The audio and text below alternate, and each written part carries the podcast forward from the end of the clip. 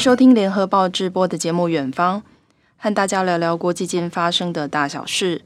我是雷光涵。特派最前线系列第三集要来听听联合报第一位从台湾派驻到东南亚驻点记者的精彩故事。邀请到的是林以君，以君。光涵好，大家好。我从一进联合报开始就和林以君都在同在体育组，之后又同梯被派到国外分别驻点嘛，也算是近身观察过他准备外派的过程。我就和同事开玩笑说。你大概光是谈怎么和新加坡政府交手，就可以做一整集的节目。你有预想到第一个驻点新加坡，从申请采访证就历经千辛万苦吗？从来没想过会经过呃这么辛苦的过程。那在这个之前，也从来没想过有一天我会我会被派驻到这个东南亚，那选到新加坡。那其实刚才光涵有留下一个伏笔哦，就是联合报系其实在之前有在东南亚有特约的几位前辈，新闻媒体的前辈，包括周家川、陈荣宁，我觉得他们都是非常非常，我我几乎是从小看他们的报道长大的，但是到了我自己这一个这一代的时候，我发现这个真的，他们怎么会这么能够忍受新加坡？那我自己从准备开始，然后就长官给我指令，然后到出发，其实已经一年了。嗯，这中间就是来来回回一直写信，然后申请，然后驻点。那之前是因为这些前辈可能是住在新加坡，那我不是，我我没有办法住在新加坡，所以我必须要把我的所有想想要做的事情，未来几年想要做的事情，嗯。通通交代清楚，嗯嗯嗯，坦白从宽，然后里面光是 DHL 就不知道送了多少次，嗯，那我一度怀疑我自己是不是因为学历太差，然后经历太 poor，然后让新加坡政府考虑这么久，嗯嗯，那后来终于还是成型了，那已经是接近一年之后，在这次准备采访之前，已经特别贴了一个无国界记者组织的调查。那上面非常明白的显示，新加坡的新闻自由指数是一百六十名哦，可见你在那边要透过官方采访，实在是非常困难。哎，这个排名是每年它会都变动的，但是我发现，呃，东南亚这十个国家几乎都没有变动，always 是三位数，因为它总共排名这个调查的国家大概有一百八十个，呃，一百七十几个，嗯、然后从呃，我后来想通了，就是。我要查新加坡或东南亚其他国家的新闻自由指数，我一定从后面开始往前算。嗯，就是什么莫桑比克，然后普隆地，然后赤道几内亚这种往前算，然后你就可以找到新加坡。那我现在找到的是二零二一年，也就是今年最新的新加坡排名一百六十五。嗯，那我还待过的泰国是一百三十七。那东南亚最好的最好的国家是印尼。也是一百一十三。那台湾呢？台湾大家一定很好奇，台湾在这个里面是排名第四十三。嗯，等于是东南亚都是三位数啊。对，这个东西代表的意义就是，它在整个国家里面对新闻采访的限制其实是比较多、比较难的。然后也相对来讲的话，新闻记者能够发挥的方式要比较不一样。所以你后来的采访策略，或是你呃的新闻来源是什么？我我要这边在这边坦诚哦，就是我在新加坡两年又两个月，我没有去过新加坡总理府。嗯，我相信这个部分对很多当过特派的人会觉得很不可思议。对，真的耶，我们都想尽办法想要到官邸啊，或者是他们的总统府之类的。呃，对，我为什么？因为我发现去的前两个月，我就觉得。哇，完蛋！这根本不可能有什么叫做新闻的东西会从新加坡总理府出来给你。嗯，那你要的东西，或者是他他愿意给你的东西，嗯、大概就是这个样。嗯，email 里面就已经写的一清二楚，还附了照片。嗯，那请问我去总理府的意义是什么？嗯嗯嗯嗯嗯。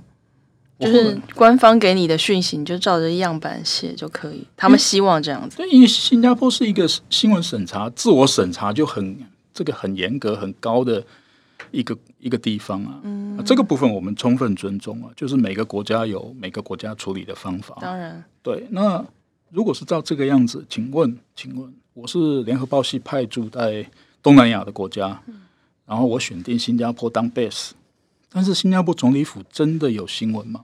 嗯，嗯，我一直怀疑这个事情。嗯，啊，我这边所谓的新闻是指说别人没有，我有。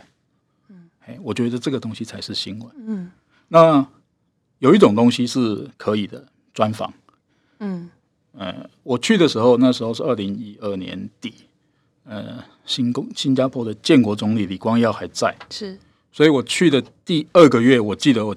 去的第二个月，还我就想说我要去安排李光耀的采访，嗯，因为他真的时间不多了，嗯嗯，因为那时候身体的状况真的，那趁他时间，就说身体状况还可以，还有公开偶尔公开露面的时候，我就想要安排这个，因为太多事情想要问他了，嗯，那这种专访可能就是从新加坡总理府或者是整个建国以来最重要的人物。那一定要专访啊，所以我就寄信了。那也获得呃公司长官的协助。嗯，可是回来的讯息是很抱歉啊，这个我们建国总理现在身体不太合适。嗯，那我我觉得我试过了。那试过以后，我也觉得嗯，fine。那就保持一个管道，如果有机会的话，嗯、所以我也回信我说，如果有机会的话，麻烦也随时通知我们，嗯、我们随时可以在最短时间之内来做这个事情。这样子我反而觉得海阔天空了，嗯、因为这个事情试过了以后，你就会觉得说，嗯，好，那就应该没有什么其他新闻是可以从新加坡总理府里面出来，嗯，所以我就觉得，嗯，那我应该要走其他的管道了，嗯，对，的确。读了你的许多报道，可以看到，作为所谓的新加坡特派员，你很不安于室。对，到底是什么时候有这样的决定？就是因为李光耀的呃专访被拒绝之后吗？这是一个很重要的因素，就是被拒绝以后，你就会觉得说，嗯，好，那我们就等。但是你不能一天到晚只等这个啊！我想，任何一个公司长官他不会容许你这样子，我自己也不容许我这样子。你怎么可以？就为了一个东西，然后就其他事情都不做？对，所以我那时候在想，我说我只是住在新加坡而已，但是我可以到其他的地方吧？嗯，东南亚这么大，五亿六千万人，那个时候吧，现在应该有六亿多。嗯，这么多人，十个国家，我怎么只只待在新加坡？那不太可惜了。嗯，人生怎么可能有下一次这种机会，让你在？对不起啊，花别人的钱，然后做自己想喜欢的事情，嗯、这太好的机会了。所以我几乎一开始的时候，我就好，我要以季为单位，一个一个 q 那个三个月一季为单位，嗯、我每一季我就要去采访一个东西，离开新加坡采访哦。那后来我发现，嗯，这个真的是很奇妙的经验啊，而且都成功了。我就食髓知味，我就开始每两个月提一次。到后来每个月提一次，嗯、大概我后来大概每个月我都可以离开新加坡至少一次。对，因为大家都说出外靠朋友，那对采访记者来说是需要大量的人脉嘛。那听你说你还有透过社群软软体，就直接在网络公开跨国真人来帮助你吗？有，真的是这个我我之所以可以做做一些事情呢，真的是靠朋友。那其实，在新加坡也很多朋友在帮忙。那我觉得我的管道，嗯，很多也是新加坡的媒体，但是都不是我主动去找的。哦，怎么说？因为好，哎，他说这个台湾这个泛蓝媒体联合报系这样派出一个人在东南亚，然后选择新加坡当基地，一定有他道理在。嗯，所以大家都对我很好奇，然后就啊，联合早报啊。这个新民晚报啊，联合晚，他们也有一个联合晚报，那时候现在也有，然后还有就是海峡时报啊，这些记者都对我很有兴趣，甚至有一些国外的通讯社也对我很有兴趣，对我很好奇，就开始邀约很多，不是不断，是邀约比较多，然后就增加。其实我不太喜欢应酬，但是这种东西，我觉得你对我好奇，那我们就来聊聊看。嗯，到后来每个礼拜四晚上啊，我们变成有一个固定的聚会。嗯，我们嗯。应该是说，大概晚上十点左右，我们就偷偷摸摸的，从某一家媒体啊，这样大门堂而皇之的进去，然后一直到顶楼，然后去喝红酒，嗯，然后那边聚集了所有，嗯，这个媒体，嗯，那大部分是对我很好奇的，那当然有一些新闻的观点是大家可以分享的，对，但是有一些新闻的点子是在这边汇聚，然后去发散出来，嗯，那有些时候。嗯，我就从这里面得到很多灵感，就说，嗯，如果我离开新加坡的时候，是我要去采访的话，那我除了选定目标，我还要找到人帮忙。对，所以我就试着在社群网络上面去公开招募义工。嗯，我让你当我的一日记者。嗯，就是跟着我走，我走到哪你跟着走。嗯，对。那我那时候在公开贴的时候，我说这是 no pay 的。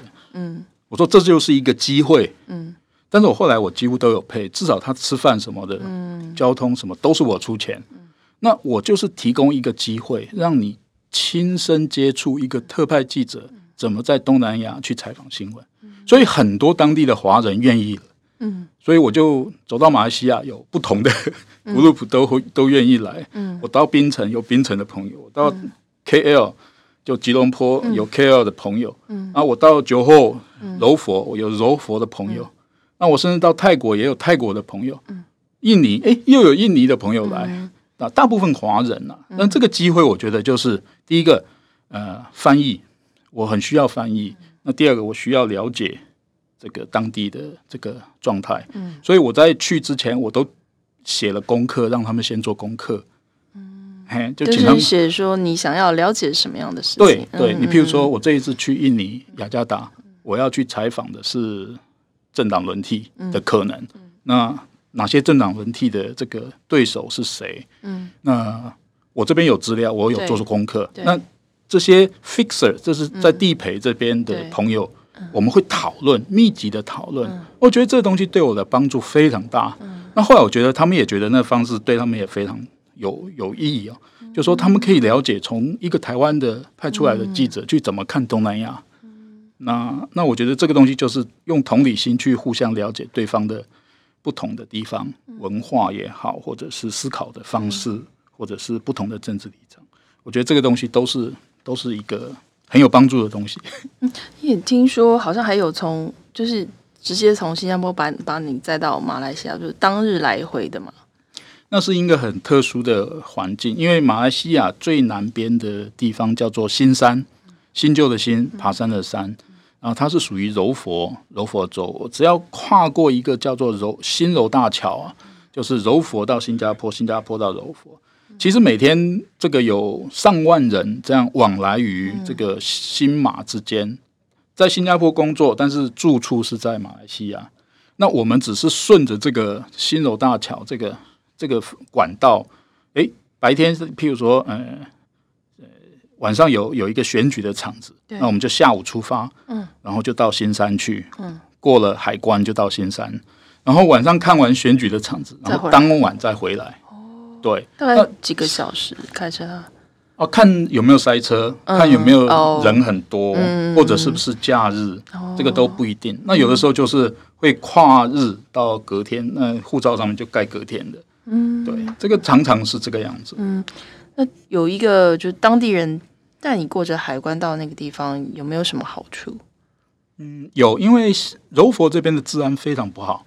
举一个例子，你手机，嗯，我们在台湾吃饭，手机摆在桌子上，哇，外食的话，手机摆桌子上还 OK 啊。嗯，哦，可是你在那边，嗯，这个手机可能叭一下就被抢走了。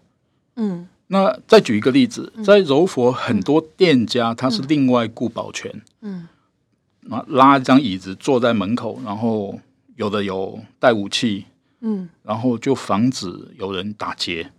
那其实柔佛在这个部分，我不知道现在状况会不会好一点。至少我在那时候，大概二零一三年左右，那个自然是很不好的。去加油的时候，你加完油，嗯。就是你的朋友要帮忙你雇好车，然后加油，加完油你要去付钱的时候，他那个付钱的窗口是有栏杆的，嗯，因 为加油站也怕被抢，嗯，不像中央社在东南亚有派驻六个人，你在东南亚算是一打六，这样的跨国的视野会让你的报道不一样吗？中央社在东南亚的十个国家里面有六个地方有派驻记者，或者是用当地的。菲律宾哦，在海岛东南亚里面有菲律宾、印尼、新加坡啊，在半岛里面有越南、泰国、马来西亚哦，他们就固定这六个国家都会有人在。那我通常是嗯、呃，一开始也是觉得很。啊，怎么办？这个六个对一个，六个围殴我一个。嗯，那后来觉得说应该是六个朋友啊，那尽量都建立一个和善的关系。那让我的报道怎么样去突破这种对手或者同业之间的竞争？我我是想过很多啦。那我后来就想说，像我们一开始讲说，我对官方讯息这个部分，我觉得有就好。那我不期待它有什么样的这个东西。倒是，哎，我以新加坡为基地，我随时往外扩散的时候，我把这个箭头画出去的时候，嗯、我我可以获得好几个好处。第一个是，嗯、呃，大家都说新加坡是整个东南亚的一个这个 hub 中心哦。离开新加坡去看新加坡，其实那个味道是不一样的。嗯，就跟我们离开台湾再回头来看台湾，也是不一样的味道。对，也是不一样的思考。对，那。那你除了这个以外，你还可以到另外一个地方去比较新加坡跟这个国家，譬如说新加坡，新加坡跟泰国有什么差别？新加坡跟印尼的差别又在哪里？所以这种这个不同的随时随地我移换移动自己的位置啊，它的好处是让我的报道有更不一样的高度。我所谓的高度是说，嗯。你看待一个国家，你不是只有在这个国家里面去看它，去体会它的温度，不，你要从另外的人的生生命的经验里面去看，说，嗯，这个国家到底怎么样怎么样？所以我们在印尼的时候，我们也看过很多，就是那呃早期离开新加坡跑到印尼的这些华人，他怎么去看待现在的新加坡？那也有到马来西亚那边去看同样的问题。那有很多新马那时候分家的时候，有些人就不愿意离开马来西亚。嗯、那他们现在到底有没有后悔呢？或者是他们有没有什么其他的想法呢？你不是从新加坡才能知道这个部分。对，你到马来西亚，你可以去看这个部分。嗯、那不同的地方对台湾的观点又是南辕北辙，又是非常非常多元化、多样化。是，嗯，所以这部分就是你随时移动自己的位置的时候。那个坐标会变得多彩多姿。嗯，和其他联合报的驻点，比如说美国、欧洲、日本比起来，东南亚多数国家绝对是不确定性很高的地方，卫生条件也没有这么理想，你都不会觉得害怕吗？大家如果有印象的话，二零零四年的 Christmas 就十二月隔天十二月二十六号，那时候南亚发生大海啸。印尼的雅齐省整个被这个，然后南亚的斯里兰卡、印度的南部都遭受损害。我那时候被派出去采访，我到了斯里兰卡，就是那时候你还是在台北的时候被派出去。对对对，我那时候是在运动版当记者，嗯，然后我就去排被派出去采访了，大概十几天，呃。那个不确定性跟那个的卫生条件，应该是最糟糕、最糟糕的一次。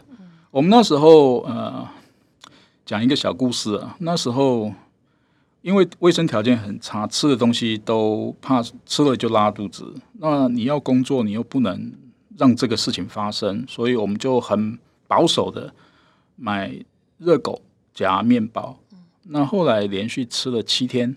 所以我们后来开发出好几种吃法，就是先吃热狗，再吃面包，然后先吃面包，再吃热狗，然后吃一口面包，再配一口热狗，就这样弄了七天。所以再糟不过如此啊！所以整个卫生条件或者是不确定性，那所谓的不确定性就是像那一次海啸，它还有余震嘛？那你不知道什么时候海啸会再来，那你又要去那个被淹过的地方。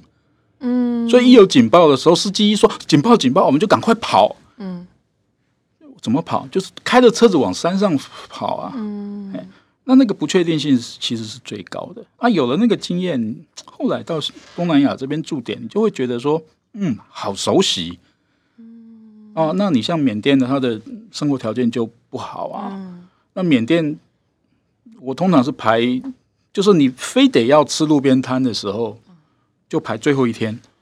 嗯，因为隔天就要飞回新加坡。嗯，啊，拉肚子就在新加坡，没有。但是真的你在采访前面几天的时候，你还是要就像对热狗配面包，面包配热狗，吃的比较保守。嗯，对对，所有的东西都要保守。那这种不确定性、卫生条件差，其实在东南亚很多地方，日本、印尼或者是马来西亚的乡下，它也是很普遍的。泰国街头，嗯，好一点，但是你只要一往乡下走，大概就是这个样子。嗯，所以对，要把它视为当然了。嗯，你在新加坡待两年多嘛，后来就把就整个驻地就转移到泰国。不过在二零一五年十一月的时候有马习会，所以又回到新加坡，等于是支援这一次的采访。听说你后来差点要被新加坡政府鞭刑。先讲。新加坡政府鞭刑不打两两个不打，嗯，第一个女人不打，就是女性的犯人不打，第二个男性超过五十岁不打。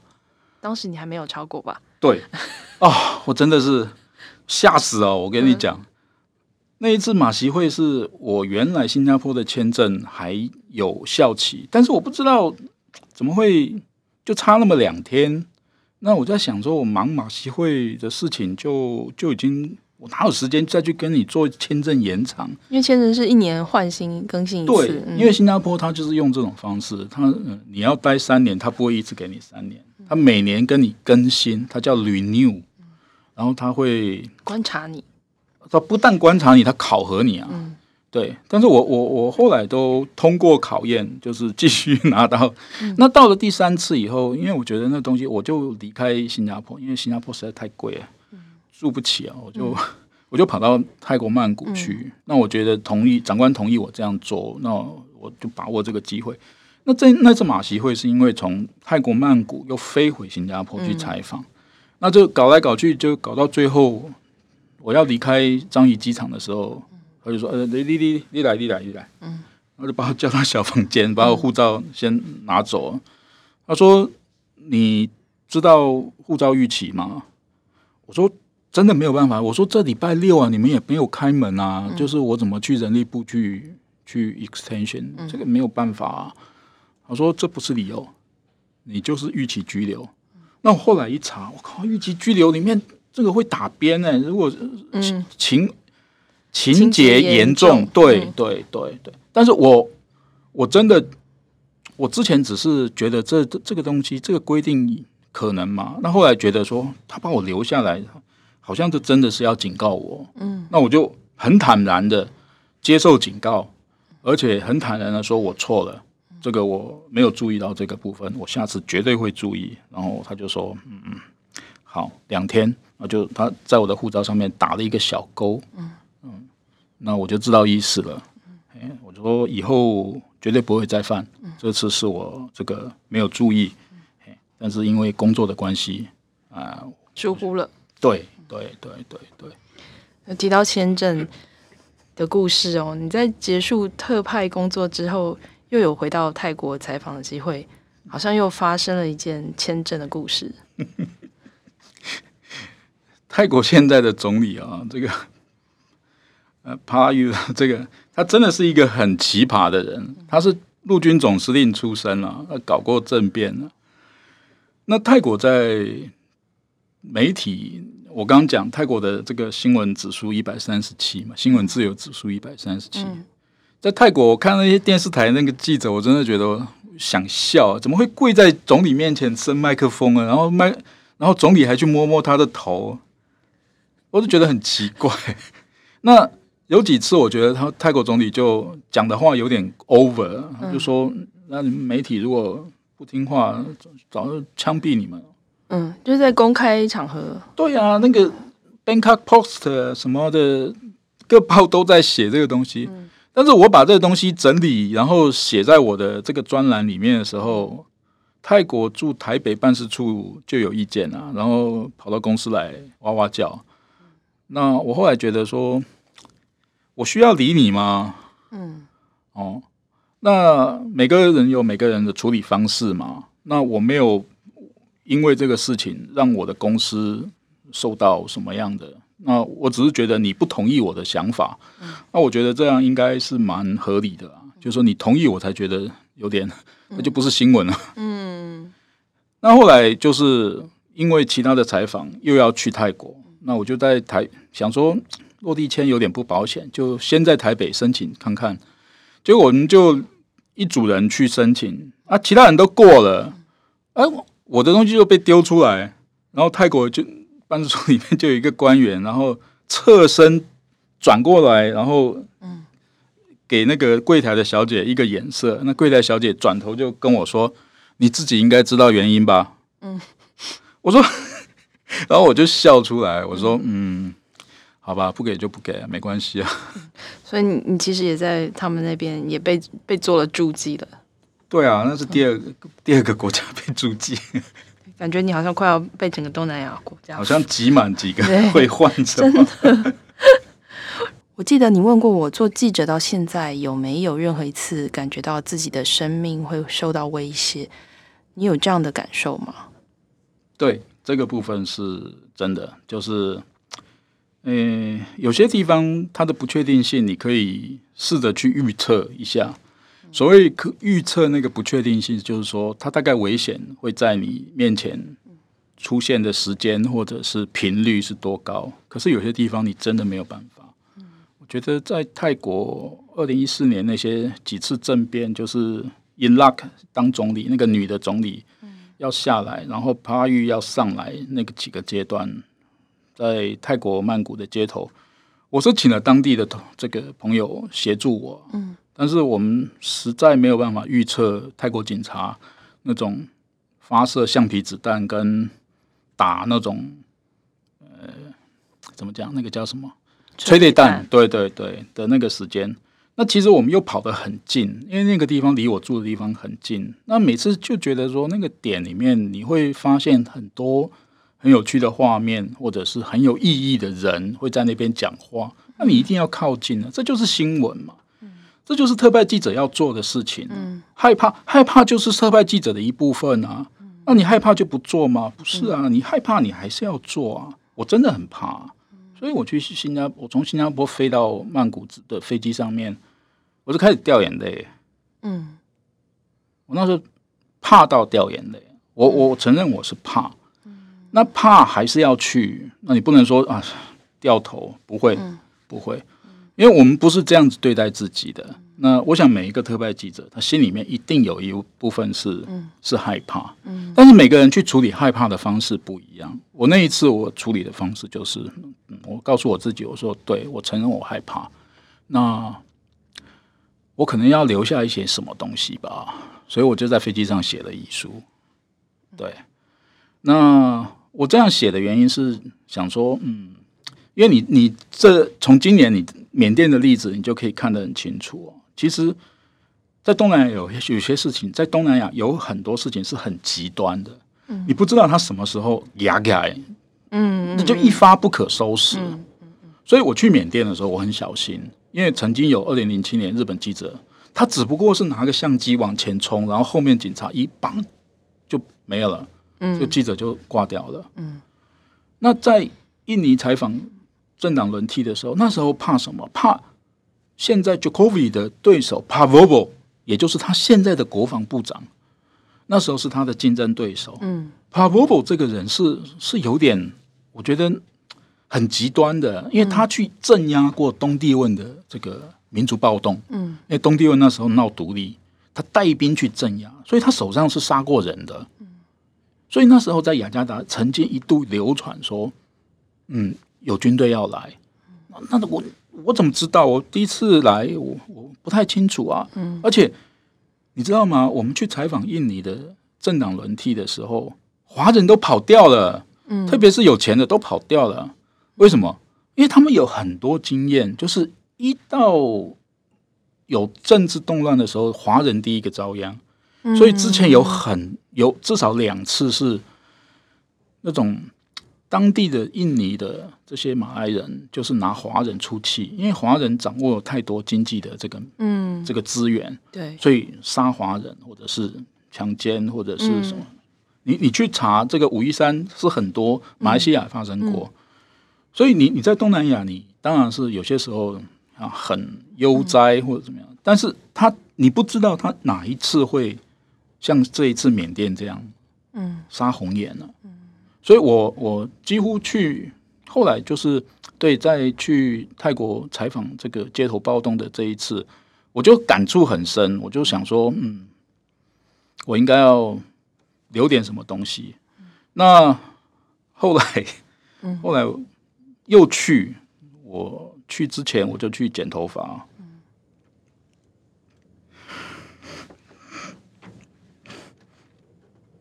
对不起。没有，我去，你先，嗯，没，后来就觉得说，你你不知道什么状况会发生，所以我就去剪头发哦，把自己头发留下来，然后装在一个小盒子里面，然后特别著名，然后有放在一个我房间比较显眼的地方，然后是给房东看的，那因为你不知道有。什么时候事情会发生，或者是你还找得到找不到，回得来回不来，可能真的会有这种状况哦。那后来就想说，这样子至少验得到 DNA 吧。嗯嗯嗯。那这个东西有一点犀利，我承认。但是，对，在当下那个感觉，你就觉得说，你走的越多或者走的越深的时候，你当然就会。越有越有越多这种会害怕的这种机会，但是害怕你还是要往前走。你你往前走的时候，你就觉得说，嗯，好，你应该要负点责任，让家里的人或者是让爱你的人知道说你做了什么事情。那你至少是为了自己喜爱的事情在投入。那这投入的过程里面，可能有一些东西是不可预测的，那就那就是这工作的一部分。对啊。嗯，因为你的害怕，但是继续往前走，所以你也参与了越南排华暴动的采访。联合报团队得到了第二十八届吴顺文国际新闻的大奖，就是因为这个现场观察采访。我知道，其实这整个团队是临时改变目的的，并不是真的因为排华暴动跑去越南。然后你也是人，刚好也在泰国采访，然后再飞过去支援的，对不对？那时候就是因为我从新加坡先到泰国采访，因为泰国那时候红衫军、黄衫军的时候闹得非常凶，然后我是那一次才知道说橡皮子弹打出来是什么声音，然后也才知道说这个用牙膏可以这个抹在这个鼻子上旁边可以缓解那个催泪弹，对对对。那可是那时候越南又发生事情了。那公司马上就通知我，其实我我们也听到的一些讯息，有点两难。那那时候就决定说，嗯，好，我一定要跟公司取得一个共识，就是我要申请越南的签证，然后去越南。因为那时候越南好像已经对台湾封锁了这个签证。那公司说你回新加坡去申请，那我我同意，然后但是我觉得这样有点慢，嗯。这样有点慢，所以我就在曼谷跑到越南驻曼谷大使馆去申请。嗯，啊，那时候是五一三暴动嘛，嗯、我大概五一四的下午我就去申请了。然后，对，那因为同时联合报系有做愿景工程，那在胡志明市正好有一组人，而且但应该是有史以来第一次派出四个女。女的同事组成一个团哦，嗯，公司的同呃长官非常担心，呃，曾经要他们立刻回台湾，可是我的理解是因为里面有有我认识的同同事，而且是很很要好的同事，那里面有同事就觉得说我不回去，嗯，这个机会我要把握，而且我立刻要转换我。从专题记者的身份变成特派记者的身份，嗯嗯、那时候他们私下联络我，就是听说我也被从曼谷要派到胡志明市。嗯、对，那我说，如果你们有这种想法的话，嗯，那我们就来努力看看，我们就来努力看看。所以我人还在曼谷，那也不确定越南大使馆要不要给我签证，但是我已经透过在台湾的关系去找到胡志明市的地陪，跟车子司机我都找搞定了。哦，因为我我我那边有特别的一些管道，然后泰国也有朋友帮我这个事情，但是在胡志明市的原来这一组人，第二天已经没有交通工具了。因为原来的人因为暴动这个事情，已经开始就是拒绝接任何跟台湾人有关的生意。他也怕自己呃受到波及。对对对对，因为那时候打起来、烧起来，已经没有理性了。嗯，那我后来想一想，我就说好，我给你一组电话，嗯，然后你先去联络我找到的这个司机跟地陪。嗯，所以在胡志明市的这一组。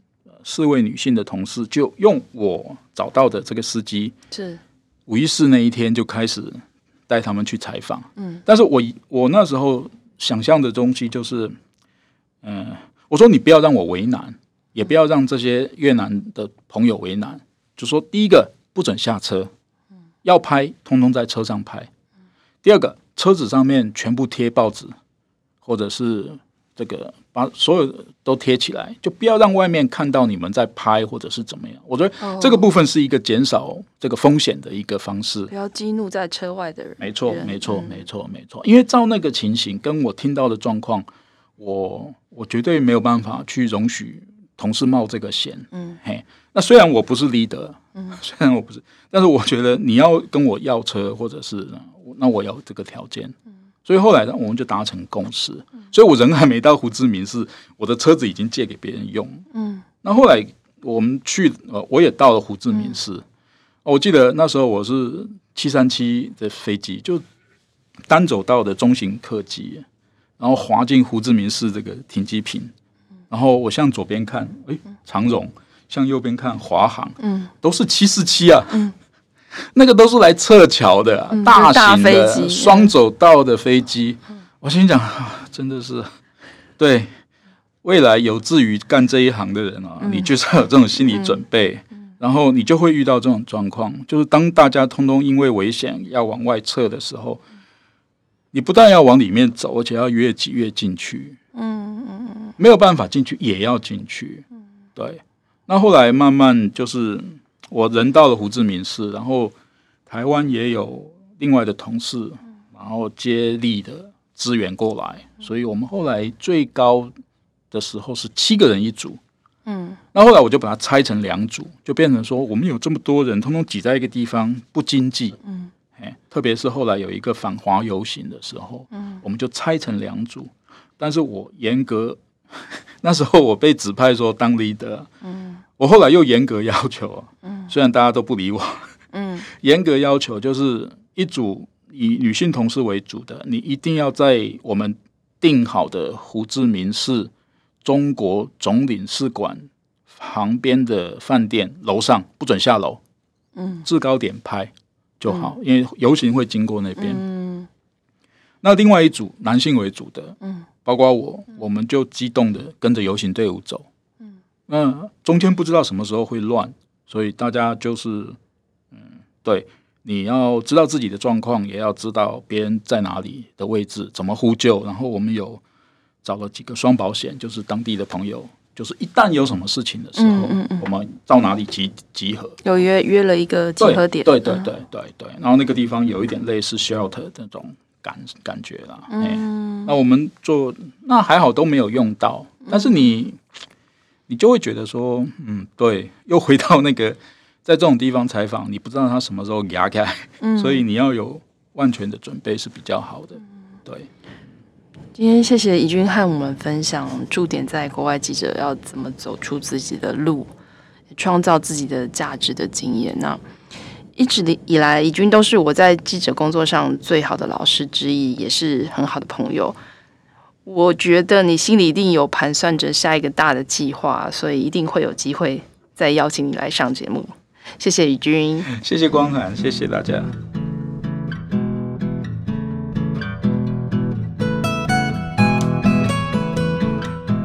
感谢大家收听《远方》。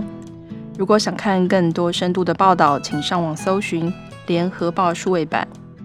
我们下周《远方》再见。